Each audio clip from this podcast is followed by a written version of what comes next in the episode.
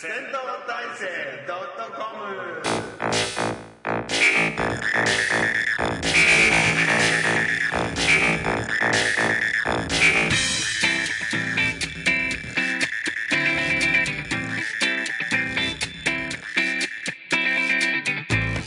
本日もやってまいりました。誰が聞くのか知らないけれど誰かがきっと聞いている。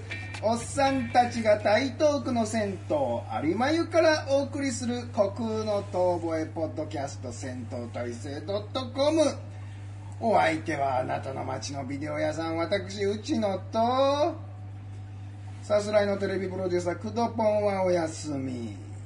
サンダルを履いた香港マニアこんちゃん。よろしくお願いします。番台の上の品におられた市村。よろしくお願いします。ということで今回はこの3人でお送りしますよということでね。はい。あのもう随分とこれほうねアップされる頃には古い話になっちゃいますけど、俺1月にね、フート探偵の舞台見てきたんですよ。おおフ仮面ライダーダブル。仮面ライダーダブルの、要するにその後を描いてる漫画、えーはいをテレビシリーズの後を描いてる漫画が、のシリーズがあって、それの舞台版を見に来たわけ、いわ2.5次元ってやつですね。ゆる2.5次元系でしょうね、それで、まあ、フート探偵っていうあのタイトルで仮面ライダーダダブルではないんですよ。ダブルには変身しないの？なんだけど、で俺、えっと、舞台で仮面ライダーダブルにあの、えっと、敵が出てくるっていう描写がちょっとあって、でこの人を助けなきゃっていうんで変身したかなんかの時に暗転してもう別のビルの上に行って、仮面ライダーダブルだだった時の変身を解除して、大丈夫かってやってるところからスタートするわけ、あのあの物語がつながってるところがあって、舞台で。であ出ないんだと。うん。の。変身はしてるっていう体なの。体でうん。出ないんだと思ってさあまあまあでも舞台だからそうだろうなって思ったらもう後半出る出る仮面ライダーダブルが もういろんなフォームも出まくる出まくへるー。バイクも出てくるドーパントも出てくるわ。へものすごいんだよ。もうもう本当にヒーローショへー。ーすっごかったです。もうもういいよって言われてるから仮面ライダーアクセルとかあのみんな出てくる。えみんな出てくる。いや面白かったね。ん。これは面白かったです。だからもし来年またやりますって言ってるからだから来年またやるんだったら見に行こうかなみたいな。仮面ライダーのあのアクションをもう生で見てるっていうだけでももうかなり感動。会場どこなの？会場ね三振劇場。池袋。へいやあのーまあはっきりこれでこの値段は安いわっていうふうに思った。のこんだけ楽しませてくれて。それであのーえっといろんななんか最後におまけがつくんだけど俺が俺が見た時はレビューだったの、レビューだったんだけどなんか別の日はねやっぱ仮面ライダーショーがあったりとか、で出口のところで仮面ライダーがあのバイバイってやってくれたりとかいろいろサービスがあるみたいなので、ああこれでこれは安いわってさ、うちのは多分慣れてると思うけどさ舞台の仕事やってるから、舞台ってさ映画より疲れない？見てると。なんか俺熱気がすごくて。場に場場の雰囲気あるよね。だから緊張感っていうか、あの例えばあの映像でさ、暗転が長かったらだれちゃうけど、舞台で暗転長くてももうなんか緊張感でずっと見てる見てる。いいられるじゃん。だからあのーその場にいるとやっぱり面白いよね、やっぱ中継とかと違って。俺だから映画見てるなんかよりもはるかに疲れちゃって。だからライブとか舞台とか好きで見に行く人いるじゃん、いやタフだなと思ったらこの熱気の中でやっぱりさ、あのはしごできちゃったりする人もいるだろうから、ああ全然全然違う熱気だわと思って、とてもとても、あの良かったですよ、えー。はい。あとなんだっけ映画は。台湾のホラー映画かな。国費ってこんちああ、僕見た見た見た。うん見た？ああ、見た見た見た。うん。あれど、どこで見たの？俺ね DVD で出たんでああそうなんだ。ツタヤでああ、はいはい。借りてきて見たんですけどうんどどどうだった？だからあのねさ最初ね、うん。イエーイみたいな感じだったんだけどそうそうそう。途中からなんかねあのまああのなんだ地下鉄かなんかにね、はいはいはい。虐殺するシーンが、はいあれがちょっとあちょっとあそこからちょっとあらあらあらあらあらあららららみたいな感じ要するにあのね Welcome to hell な感じなんですよで Welcome to hell がずっとまた続くんで途中で笑っちゃうんですよ。うひゃーみたいなさ。そんなそんなすごいかこれみたいな。で多分ブル DVD と劇場版だと違うと思うんですけどあのもう狂犬病にかかった人たちがもう血みどろになってもう乱交パーティーとかやってるシーンがあるの病院の廊下からもうモザイク DVD だとでかくてさああ本当に。何やってるかさっぱり分かんない、うんただ顔で「ウェルカムとヘルヒャー」ってやってるだけだから、どうだこれみたいな、どうだこれってちょっとねそんなになんか俺途中でいやーこのグロテスクさってなんかな。んか俺ちょっと滑ってる感じはちょっとちょっとしたな。好きな人はいいのかもしれないけどちょっと「ウェルカムとヘルは」なるほどね。別のこと見たいっていうのはちょっと残念ながらありました。評判が良かっただけに。ねちょっとあのねあのかカナダ人かななんか監督ななじゃなかっあそうなたうんの、確か、うん、はあ。だちょっと。昔さ台湾とか香港の映画でさ、もうどうしてそんなエログロなのみたいなひどいのあったじゃないですか、うんうんあの妖艶霊女とかだったとしない台湾のホラーエロホラーとかで、うん。もうめちゃめちゃなんですよ、うん。うん。もうグロテスクすぎてもうエエロエロすぎてみたいな、そういうなんかなんかタガが外れちゃったんじゃなくてなんかこう一生懸命なんか頭で考えたこう、あのウェルカムトヘルをやってくれてる感じなんで、いやそんな無理しなくていいからみたいな気持ちにちょっとなっちゃうっていう。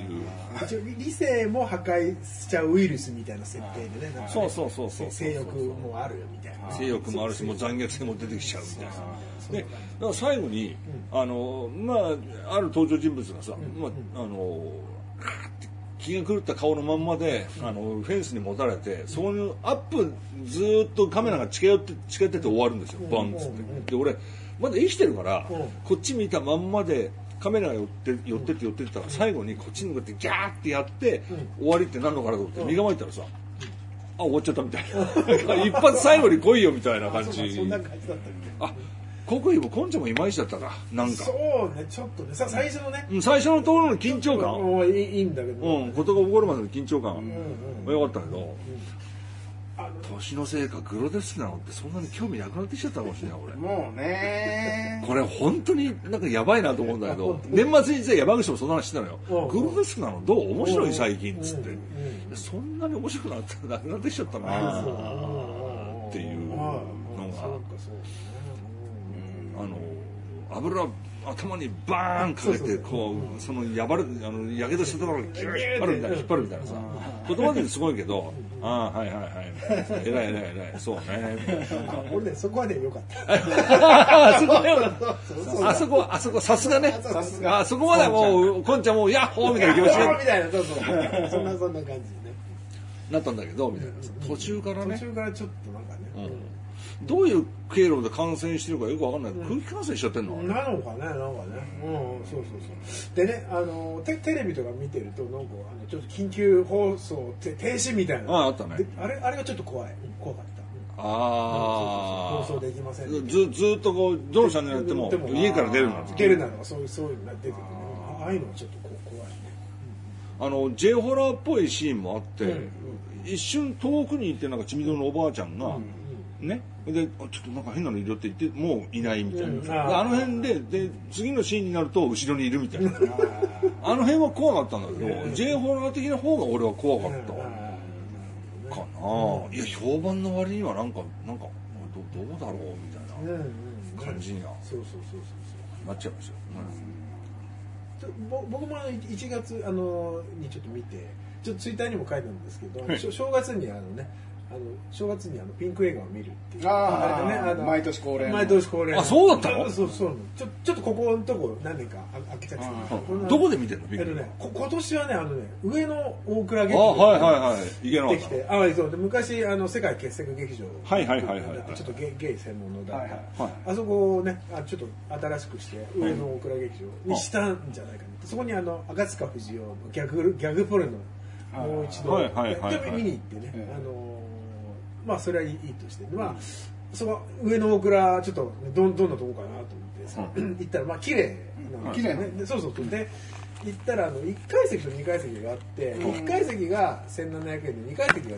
2000円なんですよ。え？そうそう。ちょっと違うんですよ、へー2階席だからかなみたいな、うん。でもちょっと初めてだったから、うん。初めてだった普通2階席の方が安いあそうあそうなのそうなんだっけ？うんでなんかおちょないのそんなさ2階席のある劇。場まあない。まあないね。ないね。多分ま丸の内東映とかでそれぐらいとこしかない、うんうんでもあすげえなと思って、うん。ピンク映画で2階席あるって、うん。でもちょちょっと初めてだから1階席行って入って、うん1700円入ってまあ劇場入ったらまあ椅子も綺麗で大きくてね、よくて。じゃ2階席どうなってんだろうなと思ってさ、こう見たらさ2階席がねないんですよ。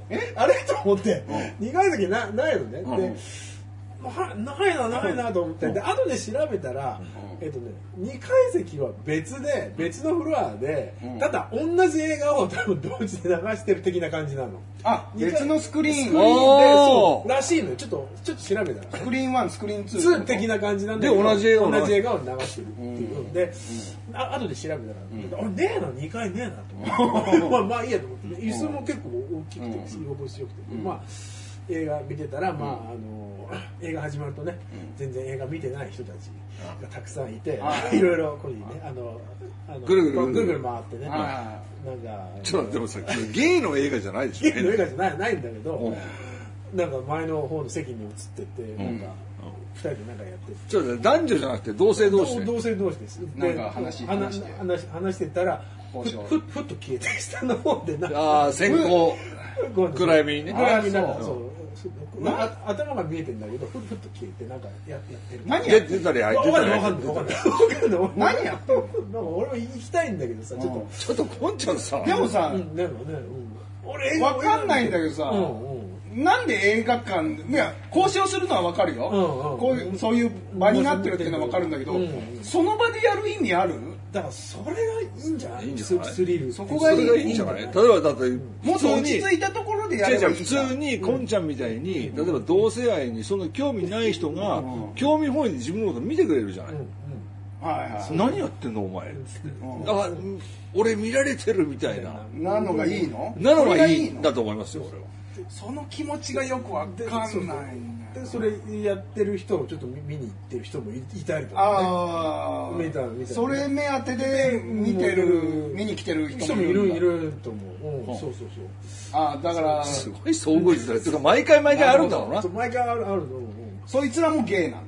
そうだだと思う、うん、だよね。そうそうだと思うそうアダルトビデオ見る感じでライブライブ感。いやそうライブ感もそうポポルノややりつつなんかそういう自分たちもやっちゃうみたいな。いやでもゲイの映画じゃないんでしょ？ゲージのピンピンク映画だピンク映画そうそうそうあのポポルノですそれはもうなんだろう。だでそだからね本当に多分ねそういう場が必要だからそういうの人がいるからまあ潰れないでいい。ななのかな。あそうでしょうね。んね。そうでしょただちょっと劇場はねどんどん少なくななってて、うん。多分都内だとその上野とあとあの池袋のね、ロロマンロマン。ああるのまだ。まだ池袋あるんですよ。池袋ロマン。えこんちゃんはそれが見たくて行ってんの？映画映画映画だと僕は。嘘でしょ。ちょっとストレンジなものを見たいからっていう。なんだああこうなのかみたいな。大体そうなの？大体大大体ロマンポルノをやってるところは大体大体そうなの。大体そうですね。いやだから俺が見てた学生の頃なんて喧嘩普通にあったからさ。ああなるほどね。あやっぱり。どこまで出ろお前。うんうんなんでチンポいじってんだこんなとこでバカああなるほどね。そういう。チンポいじってるってのは自分でそうそうそうそうそうそういじったんじゃないの？まあそれはまあそれはまあわかまあるけど。わかるけどうんうんわかるけど。うわうわ殺殺伐とした感じ。今でもそんな殺伐とし殺てない。殺伐としてない。だからみんな。常連さんがね。今日興味本位でこう見見ててね。うん。こんちゃんもちょっと見に行ってる。俺おーやっちょってとる。俺もまあちょっと見俺ちょっとちょっとえ映画見て。ここんちゃん正直言えよ見に行ったろそれ。それ話しかけられたりはしなかったの？ないないないないね多分。それはなんだろうね話しかけられる人と話しかけられない人ってなんか印みたいなのあるんじゃないの？なんか俺はなんか全然無無視みこう見てるでもだからそういうさこんちゃんみたいに別にそういうの目当てで行ってない人にあ話しかけちゃうリスクっていうのがあるわけじゃん。そうそうそうなんかなんだろうね。いやー、けないでわかるんじゃないわかんのかね？うんわわかんのかあね俺らにはわかんないああそういうノリがあるんじゃないのそういうのかねわからんけどそうと多分あると思う。でもその2階席が気になるね。もっとやえマジやってたりするのかねもっ2階席。となんかちょっと調べたやつだとやっぱりせ席もいいらしいんだけども、うん。えスクリーン的には大きかったり小さかったりするの？いやだからそこはにそう2000わかんない。円だからそれだからそより過激なことどうぞでしょでででそうそうあーそういうこともっとビップルームみたいなそうそうそうななのかもしれないでね、まあ、そこの隣に上野特選劇場っていうのがあるんですよ、はいはいそこがね500円で、あ一一本立てなんだけど500円であのずっと見られるやつなんだけどそこについて調べたら、そこはもっとすごいとこらしいよ本当にも えだやっぱり同性愛のう人もうだだらしいね。そうもうマジでえだって貼れば貼でもさうん。でもさあそこ上条秀夫監督のうんうん。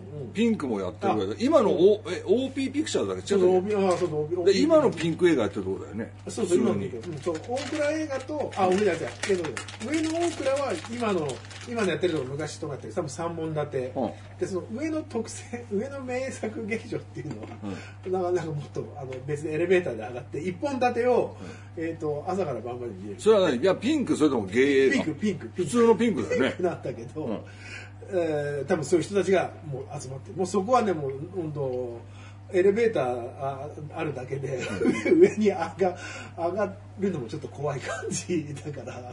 でもでもさそそうういうさうん。そういう世界がまああるっていうのはわかるけどさ例えば本当にロマンポルノ見たくてさ、うん。あのうんっていうものを見たくて、何も知らなくてさ、うん。ですよあの行っちゃう若者とかがいるかもしれないいるかもしれいない本当に。だから昔の、いやいいじゃんいや怖いじゃんそう。いや怖そういうの。いやその身にその身になってみな。俺は心配なんだよその若者が。若者がね、うん。あのそっちの道にそれは趣味の問題。あはい。でもレレイプはないだろう男同士ないない。うん。ないだろうけどないだろうけど、単純にロマンポルノ楽しみにあ来たそういう場合っていうのはロマンポルノで、そういうのっていうのは、あの例えば、えっと、渋谷の劇場とかでセレクトやるから定期的なやつ、あまあそそこに名作戦行けばはそこに行けばだからほ本当に有名なやつ、例えばこの間亡くなった小沼小沼勝小沼あああ勝さんのやつとかまずそのその特殊上映やわかるんだけどさ。うん。にでもなんかこう東京に出てきたばっかりでさ。本当に、うん。わあ東京は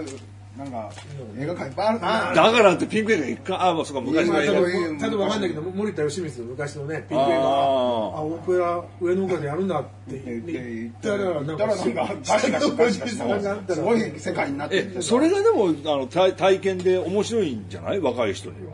それこそが。いやそれが知ってからいいよ別に。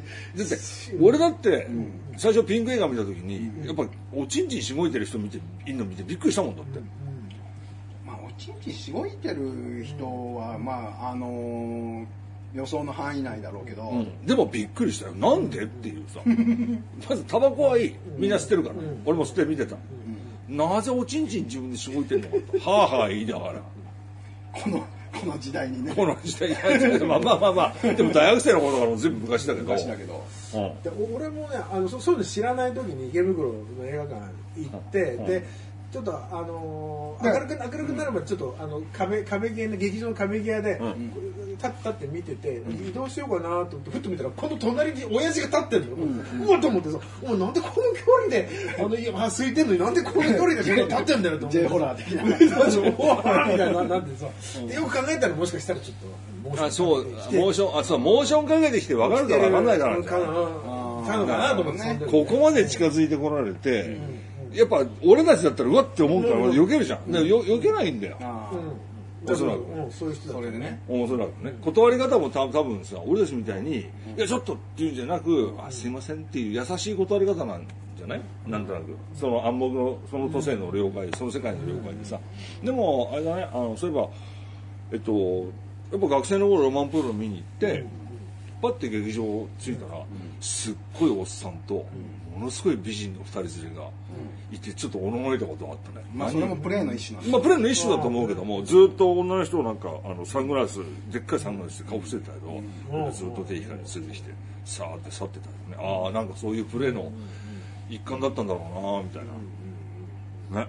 でも、いいいいんじゃないの？その、びっくりするのもさ、まあそうね。うんいいいいと思う。うん。うん。刺激あった方がいいですよ。ああ、東京ってここがな、ここがなところかのね。みたいな。まあそうね。感じで。で、今ちゃん2階席。2階席はちょっと。でそこまで行ったらそのエレベーターの上行ってよ。そう2階席のあれね。上上の特等席だってもうもうだってさ ザ・フォール見ただろ？ザフォール。じゃあ上の方行くの大丈夫だからも いうや気持ちいいね。上の方上がってってもらって。いややばいやばい。俺の俺のデパートなんか血に出てる。でも何も何もそういうなんかこうそういう発展場的なさ、ものを思わせるような掲示とかないんでしょ？なないない全然ない 思わせる傾斜がないでしょ。ルールルール的な。ルール的なルール的なないないないない。ないもう。こここういう人がいますいますんみたいなであのあのほっといてほっとい。てくくださいみたいな。な。いないないないない。全然ない。あちなみに俺が言った2階席っていうのは、上野大倉の2階席で、うん。えー別で隣に上野特選劇場っていうのがあって、それそれはまた別の別の。何歳ぐらいの人たち？なんとなく。もうね本当もうおっさんよもうもう607070あおっさんぐらい。ばっかり。あそう。じゃあじゃあもう舐めてるのもうんそうそうおお愛し合ってんのももおおじさん同士おっさん同士か。あとね一人まあオカマみ女あ女装だ。女装みたいな人がいた。女装と男みたいな。ね、まあまあ今の若い人たちはやっぱそういうアプリとかあるあるからそっちでうんそっちであのパートナー探すんじゃない？そうね、昔ながらの人たちなんねやっぱね。そうだと思う本当に、うんなんとなくそれならなんかわかるけど。でもそれもそれでね寂しいけどね若い人にもぜひポルノ映画館でさ なんかこう発展発展してくださいよみたいな。その人その人たち昔ながらの人たちがお亡くなりになったらもうもう潰れちゃうよその文化はなくなってしまうわけであってあった方がいい面白いじゃん。わまあ若い人まあまあね。ね曜日によってねいるのかもしれない。けどそれこそ昔世界傑作劇場だった時はさ本当若い男の子とかいたからね。それはゲゲイのゲイの劇場だったから、はいはいはい。もう本当もう俺のちょっといいイケメン的なね顔顔の。今ゲイの映画館ってあんの？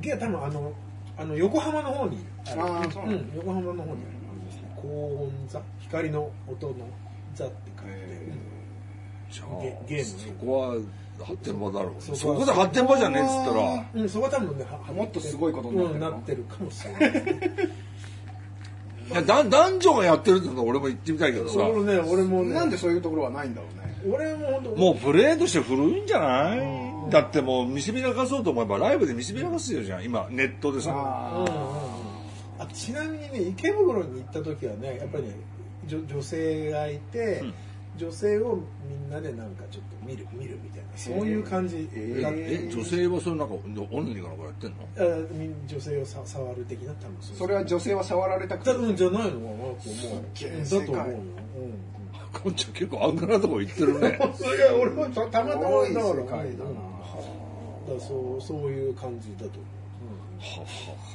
う、で顔綺麗だった？それがねちょっとねよく見れなかった。俺もねそれはちょっと気になっててね、じゃあねは背後にいたの女の人。もうね。こう行ってこうねガサガサガサって入ってきて、でもう本当後ろの方の席、はでそうするとみんなザッザザザザザもうもう軍隊ありのわけもうザザザザってそうね移動してってねそっちですごいね周りで見てたりそれ無言なの無音無音無音でねそうそうそうそう今からやりますとかそういうのねだって映画やってんだから映画やってんだからそう。そうそう。すごいな。そえそのえっとどどっちがすごいって言ったっけ？池袋の？エレベあえっと上野の映画館の？上上そう上の特選街っていう劇場がは本当本当すごいちょっとまああのでもまあびっくりしたいんだったら行ってこい行ってみたほうほうほうほうわかりましたわかりました。わかりましたよしよし。よしよしよしよしよし。よしよしよし。なるほど。500円だはい。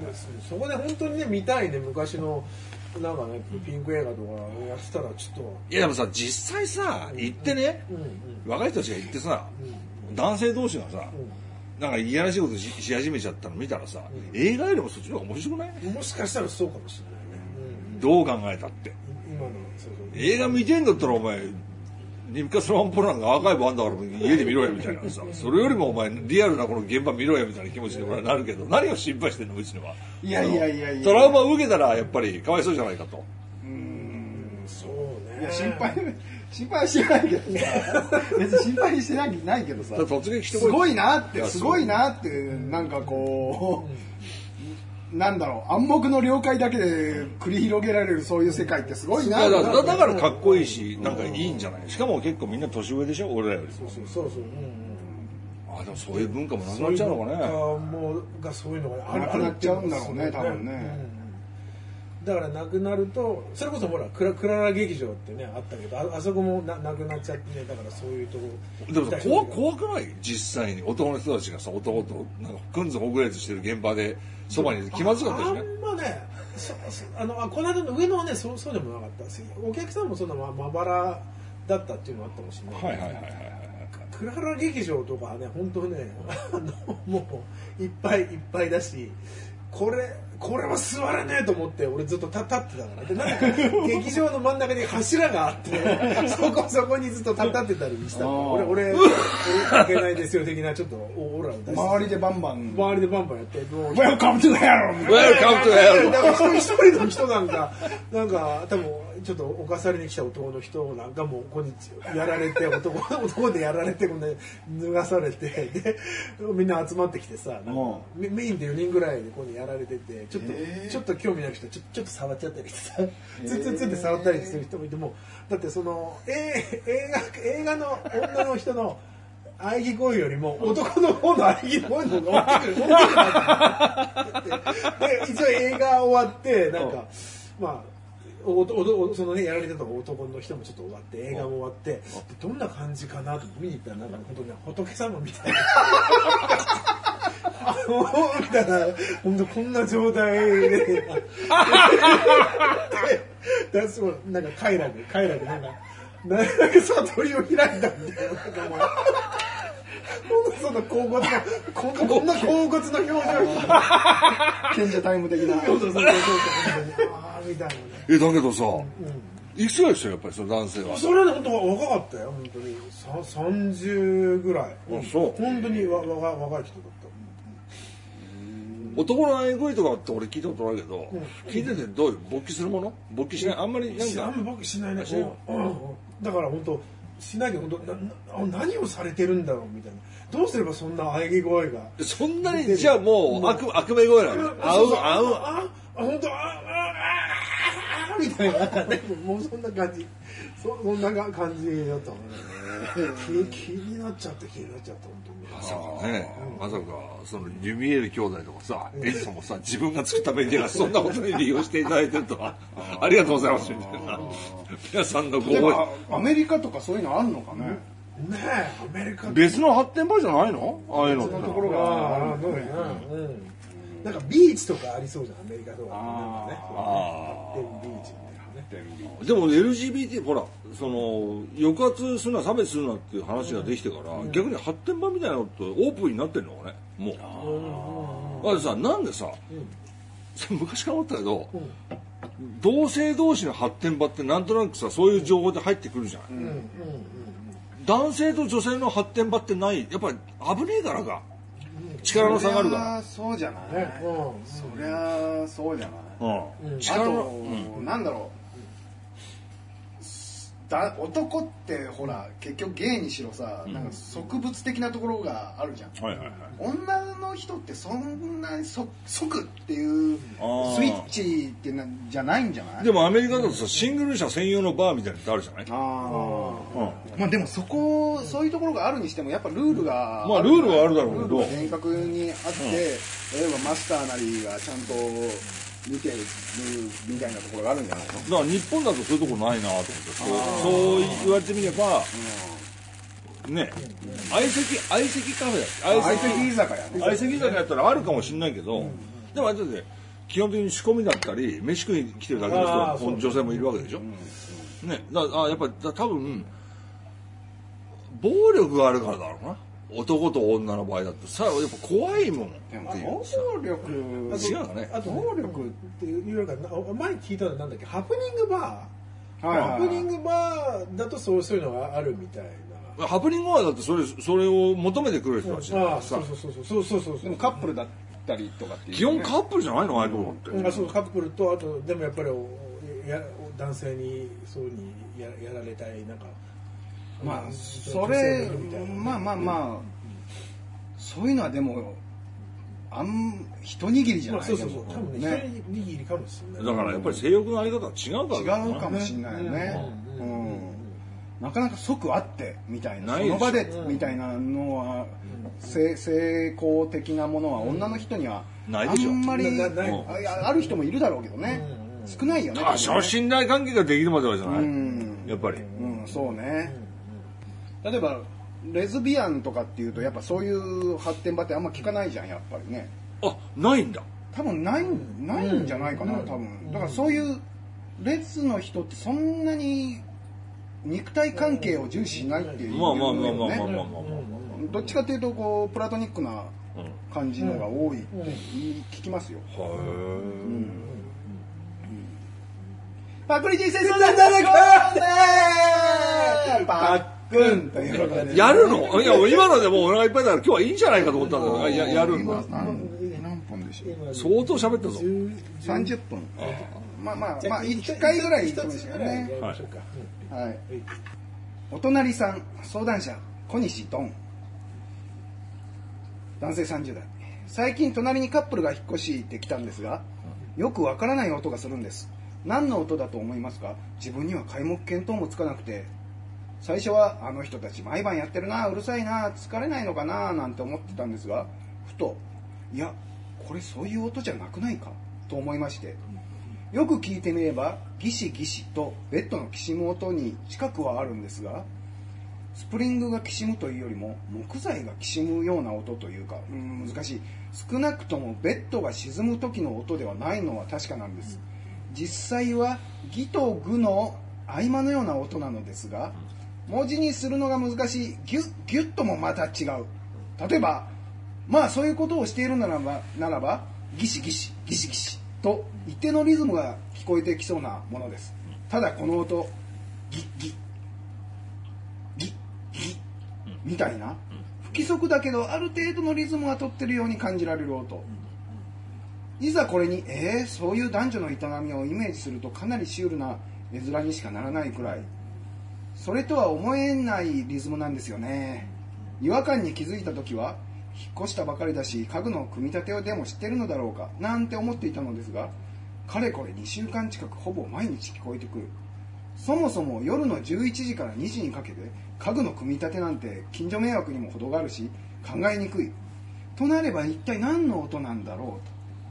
実際の音を聞かずに答えるのは難しいとは思うんですが世の中私の知らないことを知ってる人もたくさんいるわけですし自らにない発想というのもあるわけですから投稿させていただきました。カテゴリーに関して言えば悩みというほどのものではないしどちらかといえば好奇心なのですが他に適切なものが思いつかなかったのでこちらでということですね。これは近藤君が回答してると思いますけども、えっと、人間を一人解体するのにどのくらい期間かかるんですかノコギリとかやってやってもやってことないやってことないでそれを溶かして洗面台とかで流すのってどのくらいかかる？2週間ぐらいですかやっぱボディボディを透明。ボディを透明みたいな。近藤君がよくやってることやってやってやってですことないやってことないやってことない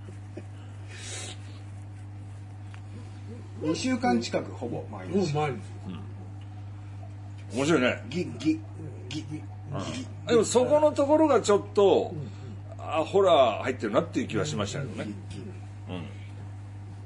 だから本当はいないいないのに音がするみたいな。だったらだったら多分ネズミですよ、これはでもネズミだったらチューチューみたいな。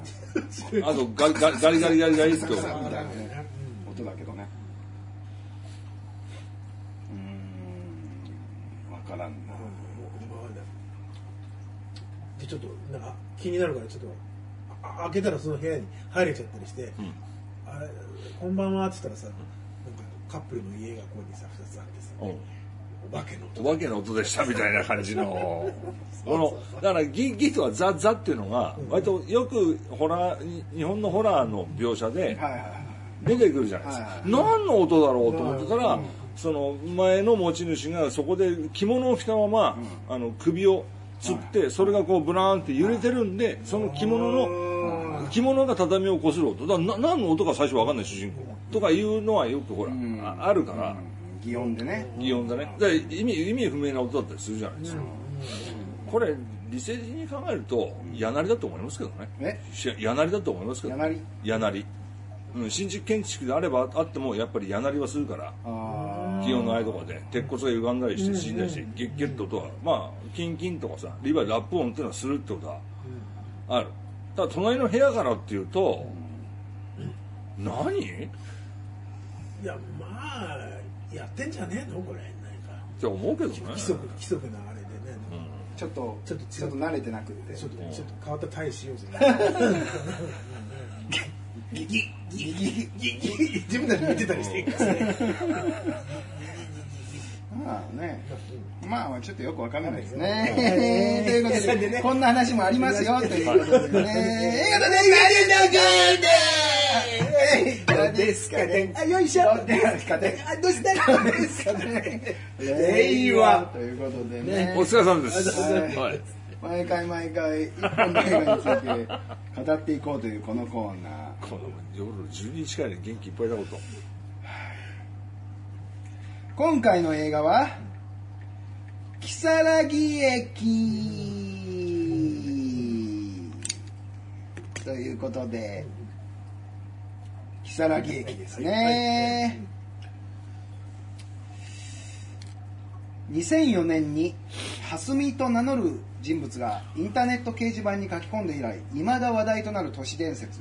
如月駅をモチーフとしたホラー民族学を専攻する女子大生が異世界の駅の謎に迫る。ね。メガホンを取ったのは新鮫島事件などの長井二郎。えーえーとなんだこれ。常松ゆり、はい。千松ゆりさん。はい、佐藤恵理子。うん。本田美優などが共演ということでね、えー、と大学で民族学を学ぶ堤春菜は十数年来インターネット上で話題になっている都市伝説如月駅を卒業論文の題材に決める。調査の結果この都市伝説は投稿者蓮見だと噂されている女性葉山純子の存在を知った彼女は数ヶ月にわたって連絡を取り続けついに純子と対面を果たす。異世界へたどり着いたという純子純子の体験を取材後春菜は如月駅の舞台へとなった駅へ向かうということでね。はい。どうでした？常松何？あゆゆりゆりさんね。常松ゆりさん、はで俺まず何よりも、あんまり俺女の人の可愛さってちょっと鈍感な方なまあだ大体同じように見えちゃうけど、この人は久しぶりに俺グッときたね、なんかかっこいい感じ顔つきが。ちなみにあの例の拒絶タイトル拒絶にも出てました。何の役で？あのちょっと突き抜けちゃってる女の人。あの ななんでしょう。え放火魔？放火魔？で放火魔あのあのいつも笑ってる女の子？あいつも笑ってる女の子。ニコニコして笑ってる女の子。え？うん。でお姉さんとほら会ってさお姉さんだ。で最後なんかこうきあれどどっち？妹妹のあの勤めてる人？うん勤めてる方。うんお店に勤めてる。いつもニコニコしてて。いや顔違うと思いますけど。いやおな同じ人同じ人。つつねマジで？まマジでマジで。俺あの時全然印象になかったけど、うん。いやこれは男前のすんげえ美人だなと思って、うんそうそう美美人美人。びっくりしました、うん。あこんな人いるんだと思って、うんうんいくつ？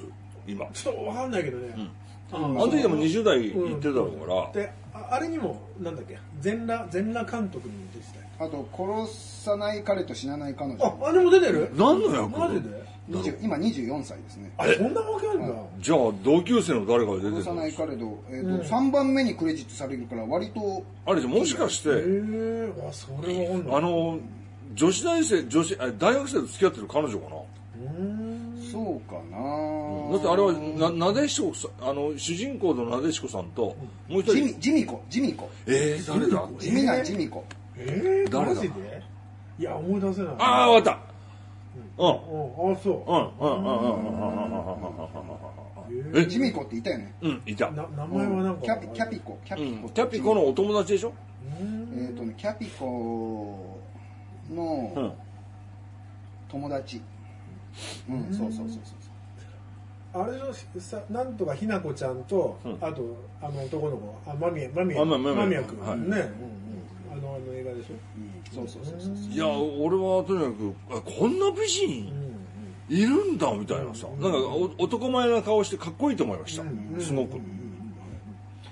でわ私はあの芹沢さんね。あの久々にああ芹沢さん。芹沢さんねあのちゃんと久々に見見れてね。あ復活してあのあこれで終わり？芹沢さんの出番終わりと思ったんだけど、あとあとがある。後に出てきてくれてね。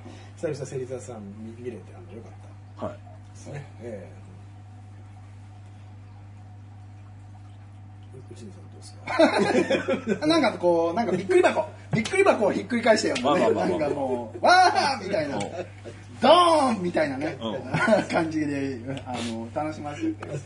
くれたと思いますよ。はい。ええと都市伝説ちょっと知らなかったんですけどね。結構有名マジで？結構有名。そうなんだ。うん。書き込みが途中で切れちゃってんのかな、元元のやつは、うん。そうみたいね。なんか変なところで誰か追っかけてきたブツみたいな、うん。なのでいまだに。うんうんそう、なんか、へえ。車に乗せてくれたぐらいのところから、ん。ぶっつり切れた。あ、そうなの？うへえ。でもリアルタイムで見てたわけじゃないからね。如月駅ってもう都市伝説になってから、なってからですよ。うん。こっちが知ったのは。全然知らなかっあの時ほらだって廃墟のに行ったらマンホールがあって、中入ってみようかとかってやっぱ通信2チャンネルに書き込んでる途中でブツって切れたりとか、た。うんうん。そういうのはたくさんあったから。まあおそらく創作の一つであろうとは言われてるけども、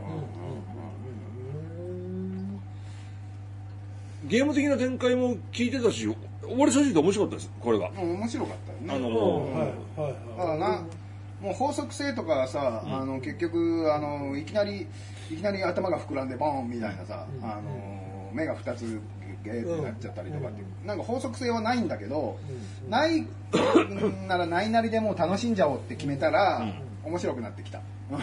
もうが考えてねえんだなって思う思ってこれを楽しめばいいんだ。って思えば楽し楽しくなってきた。でおそらく原作の、あ一番最初の2チャンネルの書き込みの北柳劇と違う。で今そういうことになってるのかもしれないけど、あの法則としてね、これ、要するに北柳劇って生き方わかんないじゃん、はい。うん。で佐藤恵理子さんの証言で、この駅に何時の電車に乗ってこっちに行って、あ間違えたっつってこっちに行ったらこう行ったみたいな。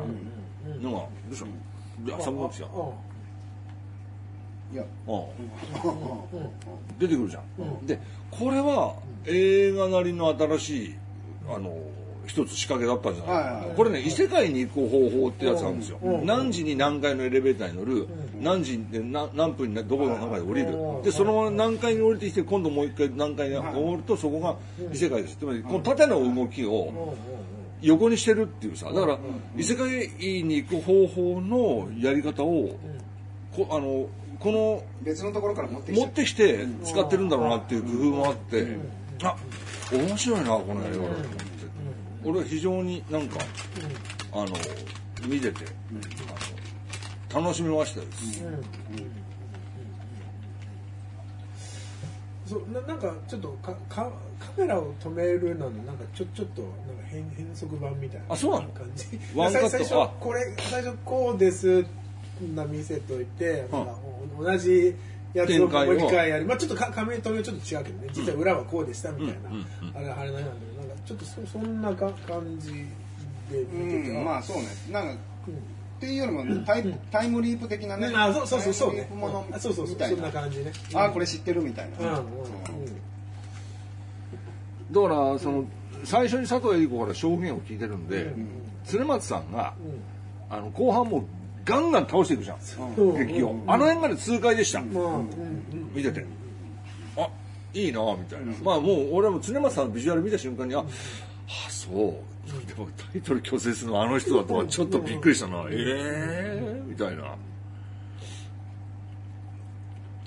で俺多分このん。えっと長江長江二郎さんだっけ？あそうそうそう。長井二郎監督のやつって多分何本か見てて、やっぱえ鮫島事件は多分劇場に見に行ってるんですよ、で戦慄俺が一番好きなのは「戦慄女子」っていうなんかあの配信ドラマみたいなやつがあってそのうちの1本があるんですけど、あのねえーっと鮫島事件と戦慄女子の中の1本っていうのは、あの家族同士の絆絆あの切れかけていた家族同士の絆みたいなのが復活するっていうすごくヒューマンな流れになるのに、それをその恐怖の力がさバンって断ち切っちゃうっていう怖さをこうやる人でであこの人の作品すごい好きだなと思って見てたんですよ、俺は。で今回も